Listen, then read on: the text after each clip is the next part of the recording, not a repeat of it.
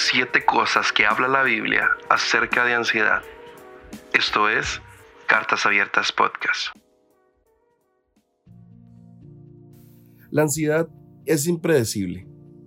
Un minuto estás bien y al siguiente estás teniendo una ráfaga debilitante de caos emocional y mental.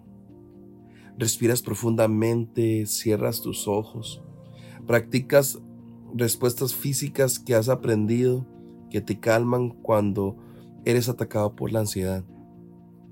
Pero la ansiedad no solo nos impacta físicamente. La verdad, la ansiedad se apodera de todo. Es por esto que debemos asociar nuestras respuestas físicas como verdades espirituales que nos ayudan a cambiar el enfoque. Nuestra mente tiene que encontrar descanso la Biblia nos ayuda a recalibrar, recalibrar y calmar nuestros corazones. Primero, tenemos que armarnos con la escritura cuando estamos en el estado de ánimo correcto, para que cuando el ataque llegue estemos listos para luchar. Memoriza las escrituras que puedes utilizar como armas cuando, cuando estas olas de ansiedad golpean. Estos versículos nos recuerdan la verdad sobre Dios y ponen nuestros ojos lejos de lo que nos lleva a lugares oscuros. Isaías 12.2 nos dice que podemos confiar en que Dios nos libra y tenemos y no tenemos miedo. ¿Qué tan poderoso es esto? No tenemos que temer. O sea, ¿podemos confiar en Dios? Sí, podemos confiar en Dios. Él nos librará. Él es el Señor. Está por encima de todo y nos puede rescatar. No importa lo lejos que nos sintamos de Él. Él está aquí contigo. Él está ahí a la par tuya. Cuando llenamos nuestras mentes con declaraciones como estas, le permitimos a Dios quitar la carga de nuestros corazones agobiados y darnos descanso. Estas declaraciones también nos dan la fuerza para luchar y ganar las batallas que llegan a nosotros. Repite estas afirmaciones hasta que te sientas que, que ha pasado esa oleada de ansiedad, porque la verdad repetida nos, nos librará de las mentiras de la ansiedad. Dios desea este tipo de dependencia de nosotros. Nosotros no tenemos que esperar una batalla mental traumática para meditar en su palabra. Sé que cuando mi mente se enfoca en la verdad de las escrituras, los desencadenantes que me abrumaron tienen menos poder. Si quieres puedes ir y revisar Romanos 8:6. Ve a Dios por medio de su palabra. Deja que, deja que tome control de tus pensamientos y sane la ansiedad que tu alma tiene. Esa que se asienta en tu alma, esa que está ahí metida hasta lo más profundo. O sea, entrégale a Él tu miedo, confía en Él y Él te va a liberar. Realmente nuestras vidas necesitan tener un anticuerpo para cuando la ansiedad llegue. La gente piensa que la ansiedad es, una, es solamente una condición para algunos. Piensan que solamente este, aquella persona que ya está diagnosticada como una persona ansiosa o que padece eh, ataques de pánico es la única persona que que debería buscar a Dios y dejar que Él, que Él tome el control de nuestra mente. Pero realmente no es así. Realmente todos, todos, todos, todos, todos necesitamos crear anticuerpos. Que esos anticuerpos es la palabra de Dios que podemos memorizar para que cuando ataques vengan tengas el arma suficiente para poder defenderte. Isaías 12.2 dice, Dios es mi salvación.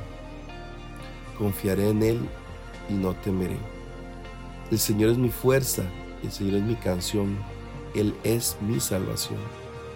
Saben, Eh, los salmos son tan hermosos, de verdad. Pero cuando, cuando tal vez cambiamos la perspectiva de solamente ver los salmos como algo poético, como algo cantado, como algo que, que viene a llenar nuestra vida de luz, cuando, cuando le añadimos a todo eso que sentimos por los salmos la fuerza declaratoria que tiene y el poder que tiene la palabra y, el poder que tiene su lengua, lo que usted habla en su vida y cuánto afecta directamente lo que usted puede decir y lo que usted puede declarar.